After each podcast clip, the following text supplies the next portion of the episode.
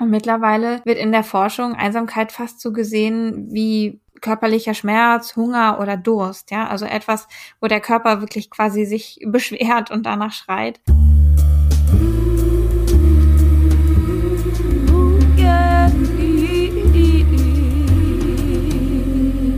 Du hörst Geistreich, den gesellschaftsanalytischen Psychologie-Podcast. Hallo und herzlich willkommen im Geistreich. Hier ist Marie Wie am einen Ende der Leitung und am anderen Ende sitzt. Hi, hier ist Tine. Hi, Tine. Ja, wie ihr dem Folgentitel entnehmen könnt, geht es heute um Einsamkeit. Anfangs sollte der Fokus auch auf Einsamkeit im Alter liegen. Doch dann gab es irgendwie so ein paar Überraschungen, genau. die Tine da erlebt hat in ihrer Recherche. Denn heute bin ich so ein bisschen der fragende Teil und Tine wird uns über das, was sie zum Thema Einsamkeit herausgefunden hat, erzählen. Denn ja, jetzt haben wir uns die Frage gestellt, werden wir denn immer einsamer? Stimmt das überhaupt? Und ja, Tine, du hast das Thema eingebracht in den Podcast schon von ganz Anfang an. Mhm. Ja, warum hat dich das denn überhaupt so interessiert? Das war eine der ersten Ideen, die ich hatte, als ich irgendwie über den Podcast nachgedacht habe, weil das ist so ein Thema, da habe ich das Gefühl, das bewegt ganz viele Menschen. Ja, ich habe vor allem auch so das Gefühl gehabt, gerade im Alter sind die Menschen so einsam bei uns. Da müsste man noch mal drüber reden. Habe dann angefangen zu recherchieren und habe dann festgestellt, ah ja, irgendwie die Forschung äh, sagt da eigentlich was anderes und es ist super interessant. Also es ist jetzt auch nicht ein irrelevantes Thema mit der Alterseinsamkeit, aber es ist eben doch dann sehr viel differenzierter. Und was mir außerdem bei der Recherche nochmal klar wurde, ist, dass es auch so eine Erzählung gibt, so eine ja, mediale Erzählung, dass quasi unsere Gesellschaft immer einsamer wird und dass das irgendwie eine, eine neue Epidemie ist der Einsamkeit. Es gibt ja auch viele Menschen, die sagen, Social Media macht uns immer einsamer. Ja, dass auch da ähm, die Wissenschaft teilweise was anderes sagt und dass auch das etwas differenzierter ist. Ja, super viele Erkenntnisse, die ich nicht so erwartet hätte, was es eigentlich umso spannender macht, diese Folge aufzunehmen. Wissenschaft äh, darf einen ja dann auch doch manchmal überraschen. Ne? nee, richtig cool, dass du dich da eingearbeitet hast. Ich freue mich auch schon richtig darauf, dass du dein Wissen mit uns teilst. Oder mit mir jetzt vor allem im ersten Schritt. Ja, ich bin gespannt, wie das so ist, als so äh, die befragte Person mal zu sein. Ja, ich, ich starte jetzt einfach mal, äh, aber auch mit was ganz Einfachem. Mit einer Begriffsdefinition. Das machen wir eigentlich am Anfang immer einfach, um zu wissen, worüber reden wir, was verstehen wir darunter und in dem Fall, was verstehen wir unter Einsamkeit. Tina. Grundsätzlich ist Einsamkeit erstmal der Unterschied zwischen der gewünschten und der tatsächlichen Häufigkeit und Qualität von sozialen Beziehungen. Das heißt, wenn ich weniger soziale Beziehungen habe oder ja, soziale Begegnungen habe, als ich mir wünsche, ähm, dann ist das eine Möglichkeit, Einsamkeit zu spüren. Und wenn die Qualität der sozialen Beziehungen, die ich habe, nicht so ist, wie ich sie mir wünsche. Und da unterscheidet man dann in soziale Einsamkeit und emotionale Einsamkeit. Okay, also wenn ich zwar irgendwie zehn Freundinnen habe oder einen Freundeskreis von zehn Personen, aber ich kann mit keiner Person so richtig gut reden äh, über meine wirklich tiefliegenden mhm. Probleme, Ängste, dann wäre das irgendwie emotionale genau, Einsamkeit. Genau. Okay. Also generell Einsamkeit wird ja immer im negativen Kontext irgendwie so genannt. Warum ist das so? Also, oder gibt es da nicht noch irgendwie vielleicht auch mal was Positives? Ja, es ist schwer, da wirklich was Positives zu finden. Also Einsamkeit ist mit sehr, sehr viel verbunden, was ja, was negativ ist, also auch mit einer schlechteren Gesundheit. Also grundsätzlich natürlich mit einer schlechteren psychischen Gesundheit. Also es ist verbunden mit depressiven Symptomen, mit schlechterem Schlaf, aber auch mit einer schlechteren körperlichen Gesundheit. Also Einsamkeit steht in Zusammenhang mit höherem Blutdruck, mit einem schlechteren Immunsystem, mit einem höheren Risiko an Alzheimer zu erkranken. Ja, also das ist wirklich äh, ganz schön krass und man weiß natürlich nicht, beide Wirkrichtungen sind da möglich. Ja, also mh, sowohl ist es plausibel, dass Einsamkeit so etwas hervorrufen kann, solche Krankheiten. Andererseits, also ist natürlich eine Erkrankung auch ein Prädiktor für mehr Einsamkeit, wenn man eingeschränkt ist in seinem sozialen Leben teilweise. Also, dass ich zum Beispiel, wenn ich aufgrund von einer Krankheit, weil ich zum Beispiel unter chronischen Rückenschmerzen oder Migräne leide, dann nicht an so vielen Partys teilnehmen kann oder nicht so gut mich mit mehreren Leuten treffen kann im Café, weil es zu laut ist, dass ich dann auch einfach schneller. Ja, tatsächlich ist die Gesundheit auch der, der Prädiktor, der am eindeutigsten quasi mit Einsamkeit zusammenhängt. Was noch andere Faktoren sind, da kommen wir ja noch, aber das ist ein ganz großer Teil. Aber nee, eben genau diese andere Wirkrichtung besteht eben auch, dass auch Einsamkeit ja sich auf die Gesundheit auswirkt. Okay, und wenn du das so körperlich beschreibst, dann hat es auch irgendwie biologische Grundlagen? Mhm. Ja, also grundsätzlich, wenn man sich einsam fühlt, werden sehr, sehr viele Stresshormone ausgeschüttet, ja. Und in unserer Gesellschaft wird Stress ja oft so betrachtet, naja, man hat eben viel zu tun auf der Arbeit oder ähm, bei der Kindererziehung zum Beispiel. Aber Stress ist ja im psychologischen Sinne eigentlich erstmal alles, was als unangenehm erlebt wird. Und Einsamkeit wird eben als sehr, sehr stark unangenehm erlebt. Und deswegen werden da viele Stresshormone ausgeschüttet. Und mittlerweile wird in der Forschung Einsamkeit fast so gesehen wie körperlicher Schmerz, Hunger oder Durst, ja, also etwas, wo der Körper wirklich quasi sich beschwert und danach schreit. Okay, krass. Okay, das wusste ich nicht. Weil Hunger und Durst sind ja schon einfach wirklich körperliche mhm. Grundbedürfnisse. Wobei natürlich haben wir auch irgendwie Gemeinschaftssinn als genau. Grundbedürfnis, weil wir soziale mhm. Wesen sind, ne? Mm, jetzt haben wir unsere Folge, werden wir immer einsamer, Pünktchen, Pünktchen, Pünktchen, wirklich mhm. genannt. Ähm, was hat's damit auf sich? Ne, ich hatte ja vorhin schon gesagt, dass quasi äh, ja diese diese mediale Erzählung besteht, ähm, dass quasi unsere Gesellschaft immer einsamer wird. Und ähm, da gibt es dann Menschen, die das behaupten, da gibt es auch teilweise Forschung zu, aber ähm, wenn man das sich mal ganz genau anguckt, dann sieht man, da, da fehlt so ein bisschen die Studienlage, weil, also wir haben halt Studien, die sagen, ähm, dass quasi jetzt junge Leute sich einsam fühlen und daraus ziehen dann manche Menschen, okay, unsere Gesellschaft wird immer einsamer, weil die jungen Leute, die nachkommen, einsam sind. Wir können aber nur jetzige Menschen also Menschen, die jetzt im mittleren oder hohen Alter sind, mit den jungen Menschen vergleichen. Da kann man dann was sehen, aber wir wissen ja überhaupt nicht, ob Menschen, die jetzt im mittleren oder hohen Alter sind, sich in der Jugend auch einsam gefühlt haben. Eben weil es schon so lange her ist, dass es verzerrt ist, wenn man die so retrospektiv. Genau, und es gibt eben keine Forschung von früher, wo man sie in der Jugend selbst mal gefragt hätte. Ne? Genau, genau. Also mhm. retrospektiv mhm. für die, die das Wort jetzt gerade nicht äh, verstanden haben, ist halt eben zurückschauend, ne, dass jetzt eine heute 80-jährige Person befragt werden würde, ja, wie haben sie sich denn oder wie hoch war ihre Einsamkeit mit 20? Äh, und das ist natürlich bei 60 Jahren äh, und Zurückschau dann doch vielleicht leicht verzerrt. Ja, gut. Äh, und wenn die älteren Leute dann heute befragt werden, du hattest ja gesagt, dass dich vor allem Alterseinsamkeit am Anfang interessiert hat. Stimmt es denn dann, dass sich die Menschen am Ende von ihrem Leben ja besonders einsam fühlen? Ja, da ist so ein bisschen die Frage, wie definieren wir jetzt das Alter? Ja, also ähm, was sich zeigt, dass ab ähm, so circa 85 Jahren da sich Menschen schon häufig einsam fühlen davor aber nicht unbedingt, sondern, also oder unmittelbar davor nicht unbedingt, sondern die, die höchsten Werte in, äh, an Einsamkeit, die haben eigentlich Menschen im sehr jungen Alter, nämlich unter 30. Also so alt wie genau, wir jetzt. Genau, so ungefähr so alt wie wir jetzt, genau. Und das ist eigentlich krass, weil also lange haben sich Studien vor allem damit äh, beschäftigt, ja, mit Alterseinsamkeit, so wie ja auch mein Bias war, ne? Ähm, bis dann irgendwann mal welche festgestellt haben, ja, eigentlich die, die ja, vulnerabelste, also die dafür anfälligste Gruppe sind aktuell junge Menschen. Und dann gibt es so, ja, statistisch gesehen natürlich nur einen ganz langen Teil im Leben, wo die Einsamkeit etwas runtergeht. Und erst ab 80 steigt sie dann langsam wieder und wird ab circa 85 Jahren so vergleichbar, so hoch wie äh, bei den Menschen, die unter 30 sind.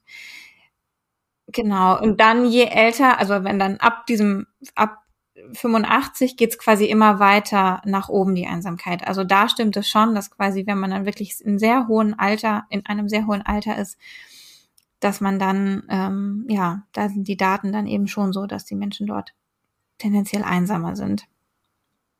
Mich lässt es gerade wirklich zu hören, dass Menschen in ja, meinem Alter, also ich bin jetzt 24, ähm, dass die am einsamsten sind.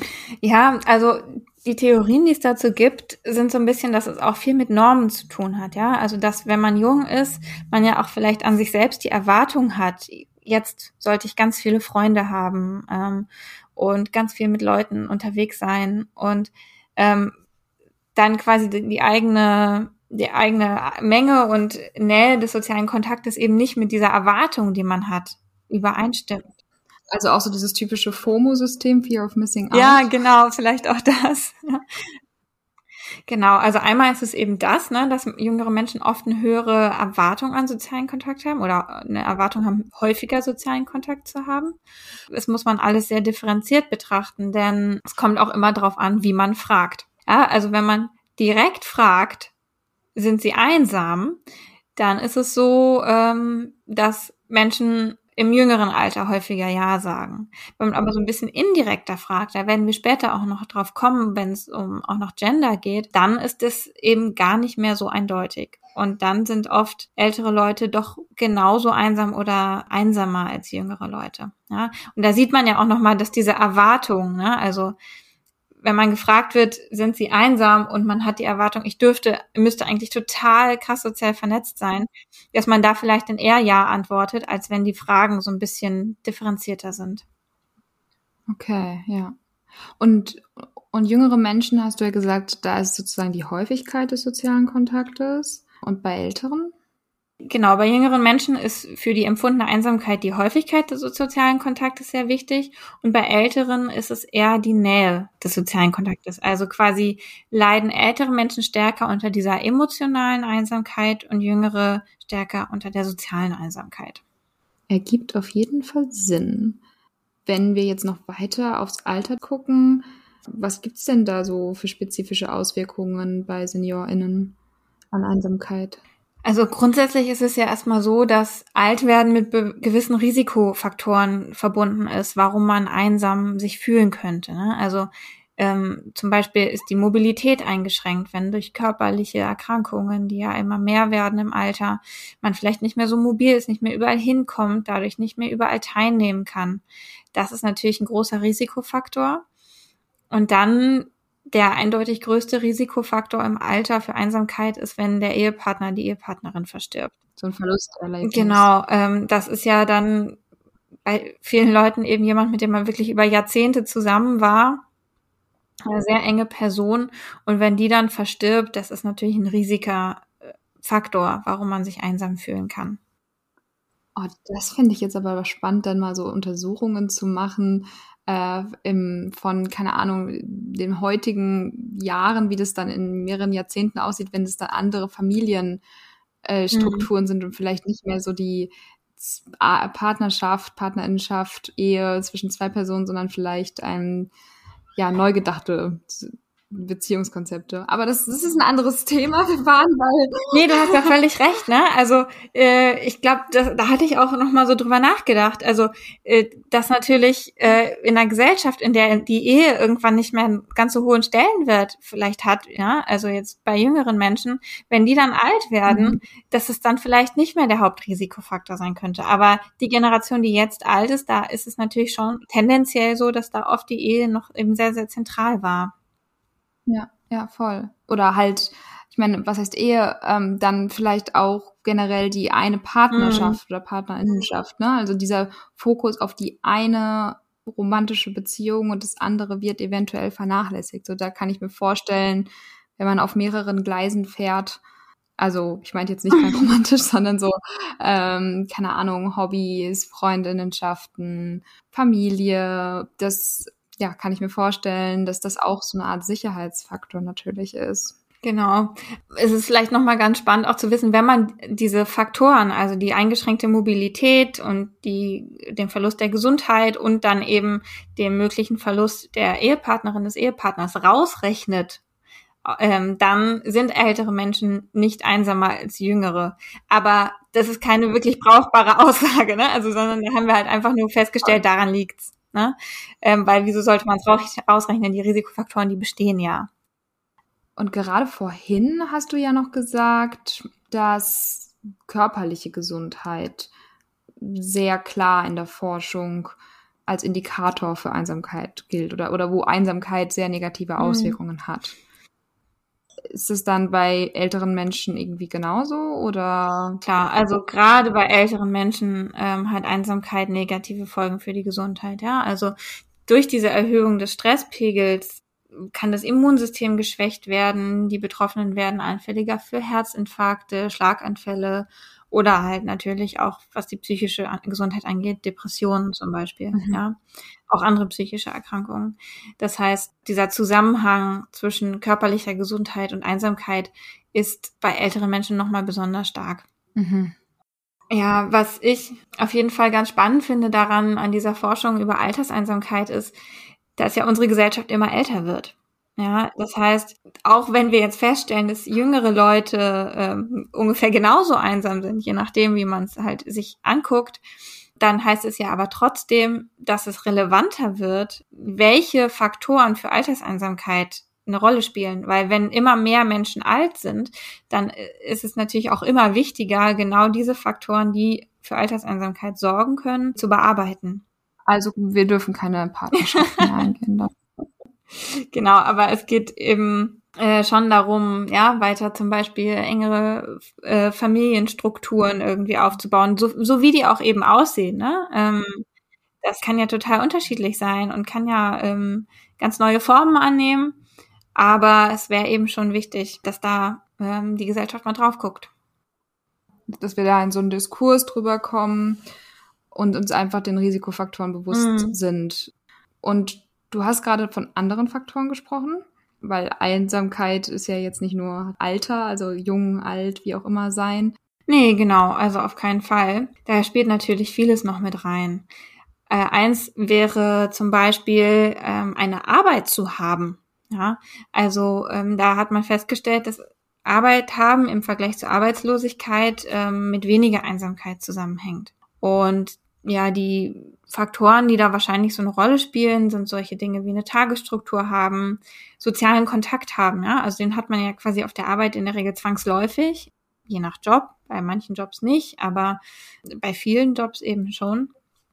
Dass man mit anderen Menschen gemeinsame Ziele verfolgt, zum Beispiel, ja, und irgendwie aktiv bleibt. Das kann auch äh, zu weniger Einsamkeitsgefühl führen ja, in unserer Gesellschaft ist ja Arbeit etwas, was irgendwie viel mit einem Statusgefühl verbunden ist. Ja? Also Arbeit zu haben versus keine Arbeit zu haben. Und auch dieses Statusgefühl ist ja etwas, was, wenn das ausgeprägter ist, Menschen sich dann ähm, häufig weniger einsam fühlen. Das soll jetzt aber nicht so ein reines Plädoyer für Arbeit werden äh, oder Erwerbsarbeit werden. Äh, genau, es ging jetzt auch die ganze Zeit um Erwerbsarbeit. Ne? Es gibt ja auch noch andere Arten von Arbeit, aber Grundsätzlich ist es natürlich auch so, dass wenn es zu viel Arbeit ist, zu viel Erwerbsarbeit ist, kann die auch wieder einsamer machen. Ne? Wenn jemand eben sehr, sehr viele Überstunden macht und keinen Raum mehr hat für soziale Begegnungen in der Freizeit, führt das wieder zu mehr Einsamkeit. Ja? Stichwort Work-Life-Balance genau. wahrscheinlich. ja, okay. Nee, aber da kann ich relaten insofern, ich meine, ich studiere Vollzeit, aber als dann Corona anfing und wir hatten so Online-Uni, da fielen dann ja auf einmal die sozialen Kontakte weg und erstmal fiel die Tagesstruktur mhm. weg. Weil wir hatten dann ja auch alle Vorlesungen auf einmal insofern online, dass wir uns aussuchen konnten, wann schaue ich die jetzt an. Ich habe jetzt keine Termine mehr.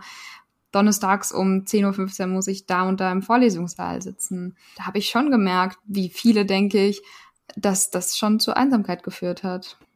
Genau, und äh, auch selbst wenn man da ähm, jetzt Corona mal rausrechnet, ne, also ja, Erwerbsarbeitslosigkeit ist insofern natürlich ein Risikofaktor für Einsamkeit. Und ähm, ja, wo wir gerade beim Thema sind, ähm, wir reden ja hier äh, häufiger mal über den sogenannten sozioökonomischen Status. Ja, also da geht's äh, eben um Einkommen vor allem und ähm, so ein Bildungsniveau. Und das ist natürlich auch ein Faktor, der da mit reinspielt. Inwiefern? Aus den Niederlanden gibt es da eine Studie, die zeigt halt, dass das Risiko für Einsamkeit dreifach erhöht ist bei Menschen aus, niedrigster, aus der niedrigsten Einkommensklasse im Gegensatz zu den Menschen aus der höchsten Einkommensklasse. Da gibt es jetzt noch keine Daten dazu, ähm, in welchen Altersgruppen diese Verbindungen jetzt stärker oder schwächer sind, aber es ist auch ein Risikofaktor, ja. Über solche Dinge wie, wie viel Zeit hat man vielleicht auch bei der Arbeit für sozialen Kontakt, ja. Also wenn man Jobs macht, die eben sehr viel, ähm, ja, prekärer sind, ist da vielleicht auch weniger Raum für soziale Kontakte auf der Arbeit. Da ist natürlich auch, wenn man ähm, ein niedriges Einkommensniveau hat, nicht so viel, sind nicht so viele Möglichkeiten da, um Hobbys auszuleben, weil sowas ja auch oft einfach Geld kostet, ja. Also natürlich auch wieder weniger Möglichkeiten für soziale Kontakte. Es ist immer wieder krass zu sehen, wie Einkommensunterschiede Auswirkungen auf zum Beispiel psychische Gesundheit oder ja, jetzt Einsamkeit oder was auch immer haben. Also ja, dieser sozioökonomische Status, der kommt uns ja eigentlich bei fast jeder Studie irgendwie entgegen. Da haben wir schon oft drüber gesprochen. Wenn ihr euch andere Folgen von uns anhört, dann äh, werdet ihr das sicher bemerken.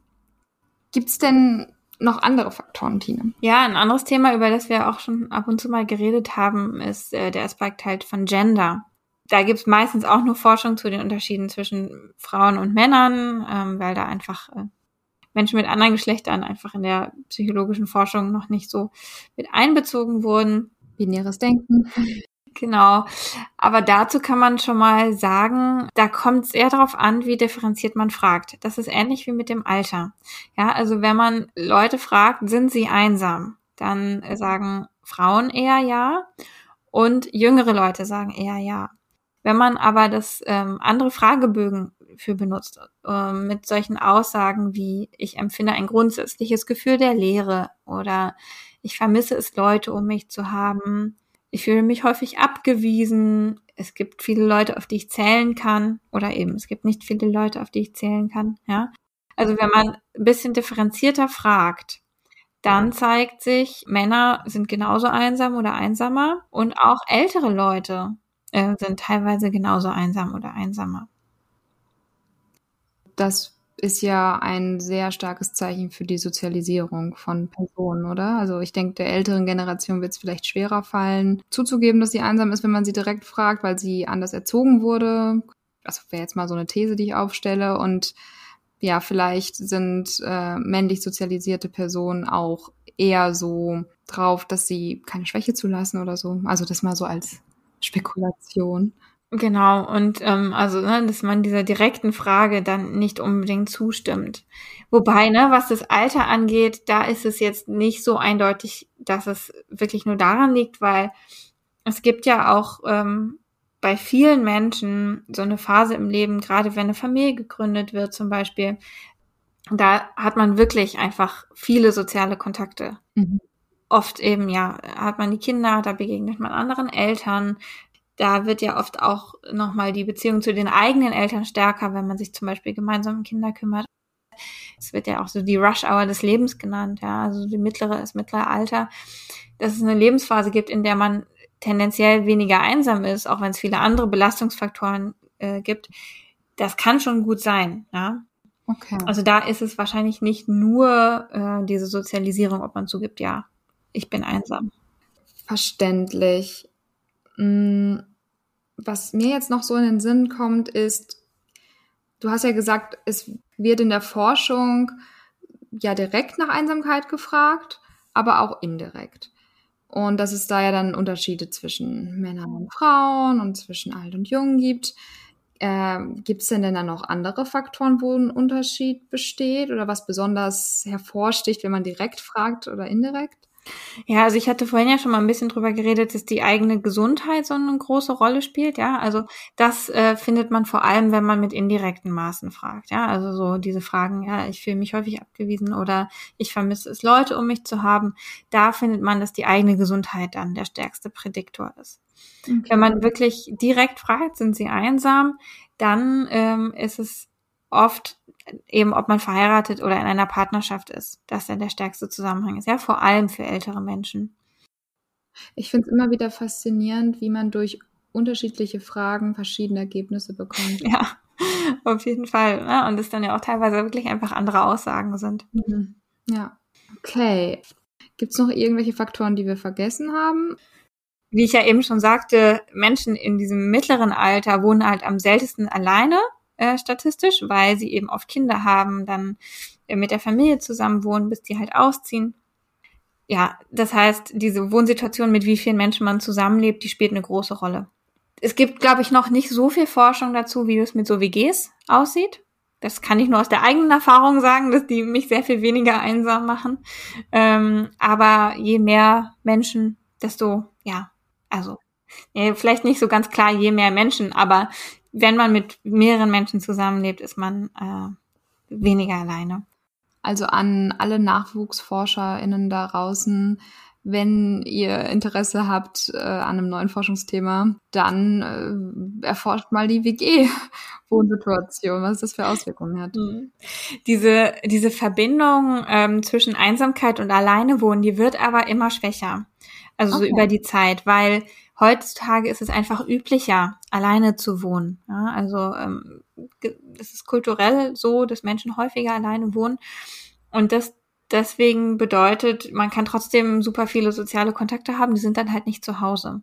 Und früher, wo vielleicht auch in anderen Generationen die Familie und die Ehe nochmal ein bisschen größere Rolle gespielt haben, da war es eben nochmal ein stärkerer Prädiktor, wenn man alleine gewohnt hat ja, weil man dann auch tendenziell generell weniger Kontakte hatte. Das löst sich ein bisschen auf. Mhm. Ja, wow, das ist jetzt schon mal super viel Input gewesen. Und also wir haben die Gesundheit, Partnerinnenschaft, die Wohnsituation, Gender, Arbeit, sozioökonomischer Status. Also ähm, das ist wirklich eine Vielzahl und zeigt mal wieder, ja, auf wie vielen Ebenen wir in Interaktion sind, auf wie vielen Ebenen wir einsam sein können. Jetzt ist es aber auch so, dass da nicht alle so mal eben locker flockig über Einsamkeit reden. Ne? Mhm. Äh, haben wir auch gerade schon gesehen mit dem direkten und indirekten Erfragen von Einsamkeit, dass es da einigen doch schwer fällt, so direkt zu sagen, ja, ich fühle mich einsam. Oder vielleicht auch gar nicht wissen, äh, wie sich Einsamkeit anfühlt, also es gar nicht so benennen kann, können, mhm. dieses diffuse Gefühl in ihnen. Ne? Warum reden wir da nicht so drüber? Oder warum reden viele? Also wir ja schon, aber warum reden viele da nicht so drüber? Hm. Ja, es gibt schon ein Stigma über Einsamkeit und ähm, ich habe mir da so ein bisschen Gedanken gemacht. Ähm, da gibt's gar nicht, also es gibt schon Forschung darüber, vor allem gibt es Forschung darüber, wie man, wie man was dagegen tun kann. Ähm, warum das unbedingt so ist, gibt so ein paar Spekulationen ähm, dass es zum Beispiel so ein Denkprozess ist, ne? wenn man jetzt sagen würde, ich bin einsam, dass die Angst besteht, dass andere Menschen denken, okay, sie ist einsam, also muss sie ja unsympathisch sein. Ja, wird ja Gründe haben, warum sie einsam ist, warum sie keine Freundinnen hat zum Beispiel. Also wenn keiner mit ihr befreundet ist, dann also sie fühlt sich einsam, ergo sie hat keine Freundinnen, ergo alle halten sich von ihr fern, ergo sie ist eine blöde Person. Genau. Und dass aus dieser Angst ähm, es ja auch manchmal schwierig ist, äh, zuzugeben, ja, ich fühle mich einsam. Ja? Ähm, und dass deswegen das, also das ein Grund dafür sein könnte, warum man so schwierig zugibt, ich bin einsam. Ja. Mhm. Also so ein leeres Restaurant muss nicht unbedingt äh, schlechtes Essen haben, nur weil keiner drin sitzt. Ja, genau, genau, ne? so ein ähnlicher Effekt. Ne? Also da sitzt niemand drin, ach, dann gehen wir nicht rein. Ja, genau. Okay. Du hast gerade gesagt, es gibt Tipps, was man gegen Einsamkeit tun kann. Was ich ja auch schon wieder interessant finde, dass du siehst, dass es kaum Forschung dazu gibt über die Stigmatisierung, aber ganz viele Tipps gegen Einsamkeit. Sagt ja auch schon was aus. Es gibt auch ein bisschen was dazu, ja, wie man drüber spricht. Da habe ich jetzt wenig Studien gefunden. Was ich zum Beispiel gefunden habe, war vom Roten Kreuz in Großbritannien. Da hatte eine Beraterin dort, so eine Mental Health Beraterin, ähm, so ein paar Tipps. Und zwar, also die Devise ist letztendlich ähm, ruhig mal direkt nachfragen. Ja, also okay. es wäre cool, wenn man sich traut, die Freundinnen direkt zu fragen, fühlst du dich eigentlich auch manchmal einsam. Und das, das öffnet ja auch einen Raum, da erstmal drüber zu sprechen. Ja, sie hat erstmal geschrieben, sie hat damit sehr, sehr gute Erfahrungen gemacht. Mhm. Ähm, das finde ich, finde ich spannend. Und ich habe mir auch so ein bisschen vorgenommen, mich das ein bisschen mehr zu trauen. Ja, ja. Fällt, wenn man selbst sowas zugibt, hey, ich fühle mich manchmal einsam, sich erstmal verletzlich zu machen, ja, macht es der anderen Person einfach einfacher, mhm. Sich auch verletzlich zu machen. Mhm. Ja, und also mir ist es schon ein paar Mal passiert, dass Freundinnen mir das mitgeteilt haben, dass sie sich manchmal einsam fühlen. Und ich, ich persönlich hatte da gar kein unangenehmes Gefühl. Ich fand es ehrlich gesagt total schön festzustellen, dass ich nicht die Einzige bin, der es manchmal so geht. Ja, total. Genau. Und die Studien, die ich dazu gefunden habe, hat auch noch mal ganz klar gesagt, ähm, über Einsamkeit sprechen hilft auch dabei, die richtigen Dinge zu finden, die man dagegen tun kann. Ja, also dieses erstmal eigene Gedanken sortieren in einem Gespräch hilft auch dabei rauszufinden, ja, was, was hilft mir denn eigentlich dagegen? Was bräuchte ich denn? Ja. Und trotzdem ist es schwierig, über Einsamkeit zu sprechen, denn ja, in so einem ganz vertrackten ähm, psychologischen Mechanismus verstärkt sich das teilweise auch selbst. Denn Menschen, die häufiger einsam sind, haben so, ein, so eine Verzerrung, dass sie andere, oder haben nicht, nicht alle natürlich, aber da gibt es manchmal so eine Verzerrung, anderen äh, tendenziell misstrauischer äh, äh, zu begegnen. Ja, also dass wenn ich schon einsam bin, ähm, erwarte ich vielleicht auch eher abgelehnt zu werden mhm. und kann mich deswegen schwieriger auf soziale Begegnungen einlassen, was es dann wiederum schwierig macht, was gegen die Einsamkeit zu tun. Also es ist gar nicht so einfach. Insofern drüber sprechen ist, glaube ich, eine super Idee. Okay, und vielleicht da auch gut zu wissen, dass es diesen Verstärkungsmechanismus gibt. Ich merke, dass ich manchmal in so ein trotziges kleines Kind komme, wenn ich mich einsam fühle, dass ich mir denke, so, jetzt hm, fühle ich mich einsam, es sollen sich mal Leute melden bei mir. Dann warte ich jetzt mal, bis die Leute sich melden. Und die, die mich nett finden, die werden sich schon melden. Und es hilft mir in dem Moment aber gar nicht dabei, äh, ja, weniger Einsamkeit zu fühlen. Mhm. Und es wäre viel einfacher, oder was heißt einfacher, es wäre in dem Moment besser gegen mein Einsamkeitsgefühl, eine Freundin anzurufen und zu sagen, hey, hast du gerade Zeit? Ich fühle mich einsam. Wollen wir eine Runde spazieren gehen? Ja, ja. Stigmatisierung von Einsamkeit. Wir haben gelernt, reden hilft. Was hilft denn noch so? Also, wir haben ja zum Beispiel gerade schon so über Wohnen geredet und ja, ich glaube, über Wohnen müssen wir jetzt an der Stelle hier nicht so reden. Da haben wir schon eine eigene Folge zu. Also hört ja auch sehr gerne rein. Aber ich denke mal, es gibt noch mehr als drüber reden. Und ich hoffe, es gibt mehr als drüber reden, weil ja, das, das wäre dann doch sehr spezifisch und so ein bisschen Auswahl ist dann ja doch schön. Ja, genau. Also ähm, da gibt's eine Meta-Analyse zu, die ähm, einfach mal so ganz viel Forschung zusammengefasst hat, was Interventionen sein können gegen Gefühle von Einsamkeit. Und die findet natürlich erstmal ganz viele Interventionen auf individueller Ebene, ja, also sowas wie Arbeit, also so kognitive Arbeit, also was ja zum Beispiel in der Psychotherapie passiert, ähm, sowas wie ähm, ja ungünstige Gedanken daran zu arbeiten ähm, oder auch sogenannte soziale Fähigkeiten irgendwie zu trainieren, finde ich auch immer ein bisschen schwierig, weil man dann irgendwie sagt, ja, das sind gute soziale Fähigkeiten und das irgendwie so ein bisschen einordnet.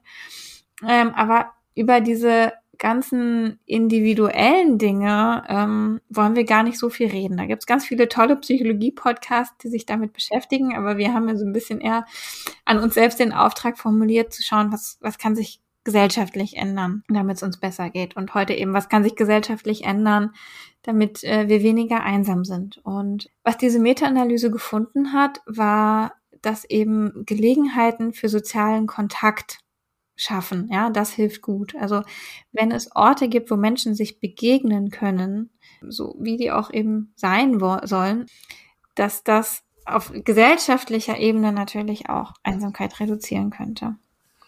Was wären das so für Orte? Hm. Also aktuell ist es ja zum Beispiel so, dass in der Innenstadt ähm, vor allem Geschäfte sind. Ja, das sind mhm. irgendwie sehr konsumbezogene Orte. Da kann man sich eigentlich nur aufhalten, wenn man dabei ist, irgendwas zu kaufen. Dann gibt es manchmal vielleicht noch ein Kino oder ein Theater, aber da muss man ja auch, irgendwie, da konsumiert man ja auch was in gewisser Weise, ja, The äh, also mhm. Unterhaltung.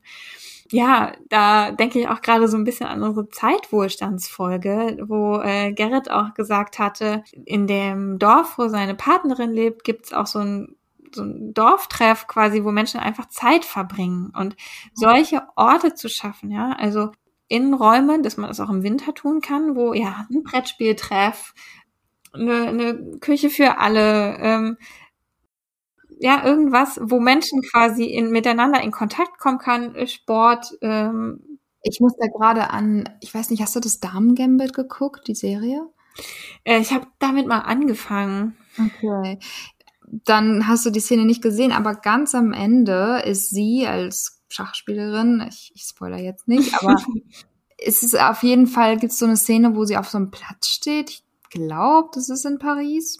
Und da ist sie auf einem Platz, wo ganz, ganz viele alte Herren sitzen, sich gegenüber an so ganz vielen kleinen Tischen, mm, so Steintische und Schach spielen. Mhm. Und das sind einfach so Steintische, die auf diesem Platz aufgebaut waren und da haben die sich dann hingesetzt und Schach gespielt. Und ja, das war so ein richtig, richtig gemeinschaftliches Feeling, das da hochgekommen ist, als, äh, als ich diesen, diesen Ausschnitt vom, von der Serie gesehen habe. Ich finde es total spannend, dass du das sagst, weil mir fällt auch gerade noch ein, also ich arbeite ja aktuell auf der, in der Psychiatrie, auf der Station für affektive Störungen. Das heißt, viele Menschen mit Depressionen sind bei uns. Neulich hatten wir so Teamsitzungen und ähm, mein einer Kollege hat gesagt, er glaubt, dass gemeinsames Spielen einen ganz, ganz großen Faktor bei der Genesung ausmacht, ja. Also, mhm. dass die PatientInnen haben ja dann irgendwie morgens bis nachmittags Therapien, Einzeltherapie, Gruppentherapie, Sport und so weiter. Und an den Abenden sitzen die eben ganz, ganz oft im Gemeinschaftsraum. Aktuell natürlich alle mit Maske. Es ist alles ein bisschen eingeschränkt und spielen zusammen Brettspiele und reden dann auch zum Beispiel in den Gruppentherapien ganz viel darüber, oh, wir haben ja dieses 3000 Teile Puzzle geschafft. Ähm, da bemerken wir im Team immer wieder, dass so ein gemeinsames Spielen, mhm. ähm, so ein gemeinsames nicht arbeiten müssen, sondern einfach nur zusammen Zeit verbringen, irgendwie auf so eine ganz spielerische Art und Weise, dazu beiträgt, ähm, dass die Depressionen besser werden. Wow. Und das ist total spannend, dass du das sagst mit diesem, mit dem Ort, ich finde es voll schön, das so zu hören, dass dieses spielerische, ja, dass das so positive Auswirkungen hat.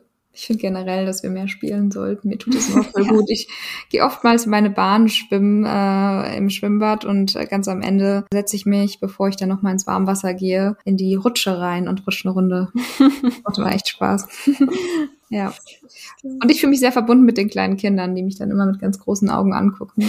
Wie eine erwachsene Person in der Rutsche macht. Okay, na gut, aber echt, echt, ja, voll schön. Ja, genau. Und jetzt sind wir so ein bisschen abgedriftet. Ja, ähm, ja wir waren noch mal ähm, dabei, darüber zu reden, ähm, ja, was, was man gesellschaftlich gegen Einsamkeit tun kann. Ich hatte ja vorhin schon gesagt, dass eine, eine Arbeit, eine Erwerbsarbeit zu haben mit weniger Einsamkeit zusammenhing. Und das würde ja heißen, dass wir diesen Effekt ja auch eigentlich noch besser ausnutzen können, ja. Also dass zum Beispiel gemeinsame Pausen, Teambuilding-Aktivitäten, solche Dinge äh, vielleicht noch eine viel größere Rolle spielen sollten, wenn eine Erwerbsarbeit ein Ort ist, der uns vor Einsamkeit bewahren kann, dann mhm. aber vielleicht auch wirklich das besser machen, ja. Und an dem wir ja oftmals auch wirklich acht Stunden am Tag mhm. oder vielleicht sogar mehr verbringen. Das heißt natürlich aber auch ähm, und Arbeit anders denken, ja. Also dass es vielleicht ein, ein gemeinsamerer Ort ist, dass wir was gegen Arbeitslosigkeit tun, ohne dass jetzt das bedeuten muss, ähm, quasi Hauptsache alle schaffen so viel wie es geht, ja, sondern dass einfach eine Erwerbsarbeit auch noch eine ganz andere Position ähm, gesellschaftlich einnehmen kann, als es einfach nur Produktivität. Mhm. Also Überstunden, hattest du ja auch gesagt, führen zu Einsamkeit. Dementsprechend schauen, dass äh, Überstunden ja weniger werden oder gar nicht mehr unbedingt vorhanden sein müssen, außer die Personen wollen das unbedingt. Hm. Ja, und auch eine Arbeitszeitverkürzung vielleicht, ne? Also mhm. ein Arbeitsplatz kann ja ein Ort sein, wo man ähm, soziale Verbindungen erlebt, ohne dass man da 40 Stunden die Woche sein muss. Ja. Und ähm, wenn man dann aber halt außerhalb dessen noch Zeit hat für andere soziale Dinge, da wären wir auch wieder bei Folge 9 zum Thema ähm, Zeitwohlstand. Ne? Mhm. Genau. Ja. ich sehe schon, es gibt schon viele Möglichkeiten, da anzusetzen, abseits von dieser individuellen Ebene. Wir müssen jetzt einfach nur gut drüber reden. Eine Sache, die du ja ganz am Anfang mal angesprochen hattest, war Social Media. Und ich glaube, das ist ja auch wirklich, wirklich wichtig. Wie denken wir Social Media, wie nutzen wir Social Media und macht Social Media tatsächlich einsam? Genau, ähm, also da zeigt die Forschung so ein bisschen, also Social Media macht nicht per se einsam. Es macht halt dann einsam, wenn es als Ersatz für andere Beziehungen genutzt wird. Ja. Und ähm, da gibt's auch eine Studie, die zeigt, also Facebook zum Beispiel, also die hat sich die Facebook-Nutzung angeschaut. Mhm. Facebook macht nicht einsam, aber Menschen, die vorher schon einsam waren, benutzen eher Facebook.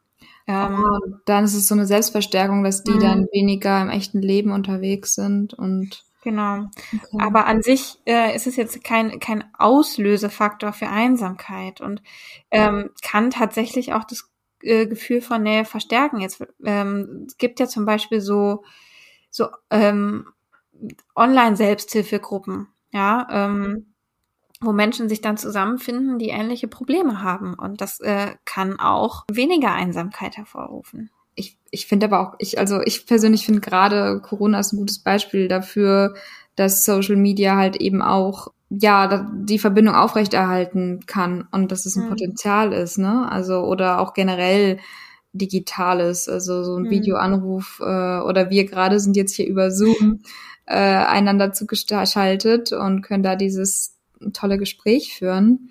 Oder wir können auf Instagram mit euch in Interaktion treten.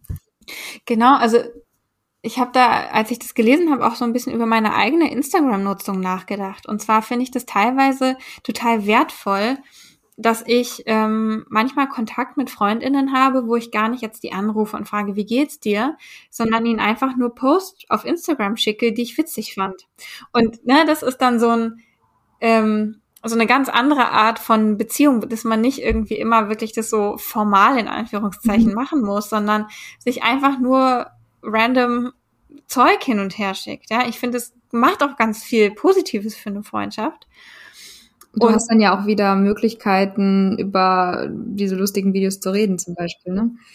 Genau. Und gleichzeitig habe ich mir aber an meinem Handy so ein Zeitlimit gesetzt, dass ich nur 30 Minuten am Tag auf Instagram sein kann, weil ich schon gemerkt habe, das hat ja so einen Suchtfaktor, also bei mir auf jeden Fall. Und es tut mir nicht gut, wenn ich damit zu viel Zeit verbringe, sondern dann sagt mein Handy irgendwann so, das Tageslimit ist aufgebraucht und dann setze ich mich lieber mit meiner WG zusammen. Mhm. Ja, also irgendwie das miteinander zu vereinbaren, ähm, die positiven Aspekte des Ganzen, äh, aber trotzdem eben darauf zu schauen, dass man es nicht übertreibt und dass es kein Ersatz für andere Beziehungen wird. Das, das ist ja möglich. Ja, ja, total eben aber auch da mit, mit der Sensibilität dafür, ja, dass es halt eben eine andere Qualität hat, in mhm. echten Beziehungen zu treten. Und wenn man eh schon einsam ist, dass man da vielleicht ein besonderes Augenmerk drauf haben sollte, wie nutze ich Social Media. Genau, ja. Gibt es sonst noch irgendwas, was dir gerade einfällt? Also mir wird spontan äh, einfallen, zum Beispiel in in öffentlichen Verkehrsmitteln, wenn wir, wir wollen ja die Verkehrswende schaffen und ÖPNV, finde ich, bietet ja eigentlich die super Möglichkeit, andere Leute, mit anderen Leuten in Kontakt zu kommen. Mhm. Ähm, das kann auch zu sehr unschönen Situationen führen. Ich erinnere mich, da saß ich mal irgendwie auf dem Zug, äh, auf dem Weg in die Heimat und wurde von einem älteren Herr angesprochen und voll gelabert, wirklich. Und ich habe ihm wirklich mehrmals zu verstehen gegeben, hey, ich schreibe in zwei Tagen eine Klausur, ich möchte gern hier lernen. Und er hat nicht aufgehört hört, weil er irgendwie Redebedarf hatte, bis ich mich irgendwann umgesetzt habe tatsächlich. Das ist jetzt ein Negativbeispiel. Ich habe aber auch schon unglaublich tolle Gespräche in der Bahn geführt. Ich habe tatsächlich mal jemanden kennengelernt, die ähm, hatte das sich als, also sie hat, ich weiß gar nicht mehr was genau, ähm, glaube, so Design studiert, Produktdesign oder so, und hatte sich zur Examensarbeit gemacht, Spielmöglichkeiten in öffentlichen Verkehrsmitteln zu entwickeln. So zum Beispiel oh. Tic-Tac-Toe oder sowas. Ähm, um, um Leute miteinander in Kontakt zu bringen. Habe ich lange, lange nicht dran gedacht, aber witzig, dass du das sagst. Ja, ich meine, stell mal vor, es gibt ja Ruhewaggons, wo man mhm. wirklich extra Handy aus, nicht telefonieren soll, nicht so laut Musik hören, reden soll was wäre, wenn es noch einen extra Waggon gäbe, wo die Leute sich extra reinsetzen können, die richtig Bock haben, mit anderen zu interagieren. Mhm. Und dann ja. ist klar, alle, die hier drin sitzen, haben gerade Bock drauf.